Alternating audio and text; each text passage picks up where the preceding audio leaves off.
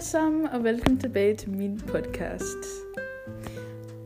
Da jeg var 6 år gammel, var nogle af min familie fra Danmark på besøg i Australien, og vi besluttede os for at tage på en campingtur. Stedet, hvor vi skulle campere, hed Coral Bay, og var cirka 18 timers kørtur væk fra, hvor vi boede, men vi havde besluttet os at camp her, fordi det var et meget smukt sted, og det var kendt for strandene med flotte coral, hvor man kan snorkel. Vi vågnede op tidligt for at få en god start på vores køretur.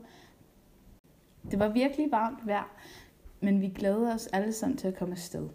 Vi besluttede os for at stoppe på en campingsted, som er på vej til Coral Bay for at, for at overnatte for vi vil køre resten af vores køretur i morgen.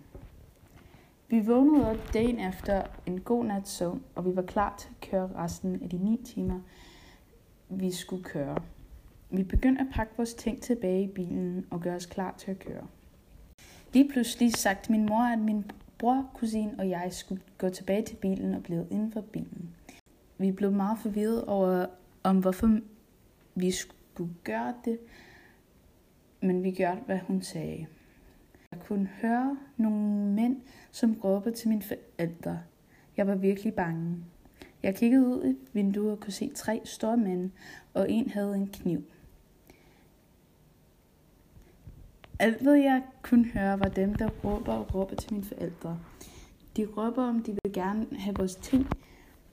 Mine forældre begyndte at sagt undskyld, at, og at de var bare på vej ud, og vi ikke havde nogen problemer.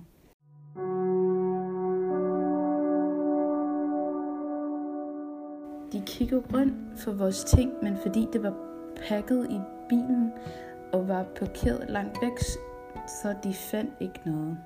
Jeg var virkelig bange, at de ville komme over til os og begynde at råbe på os. Men mændene gik stille og roligt tilbage til deres kamp. Først var det min morbror og tante, der fandt deres vej til bilen, og så mine forældre. Ingen sagde noget, og vi kørte hurtigt væk.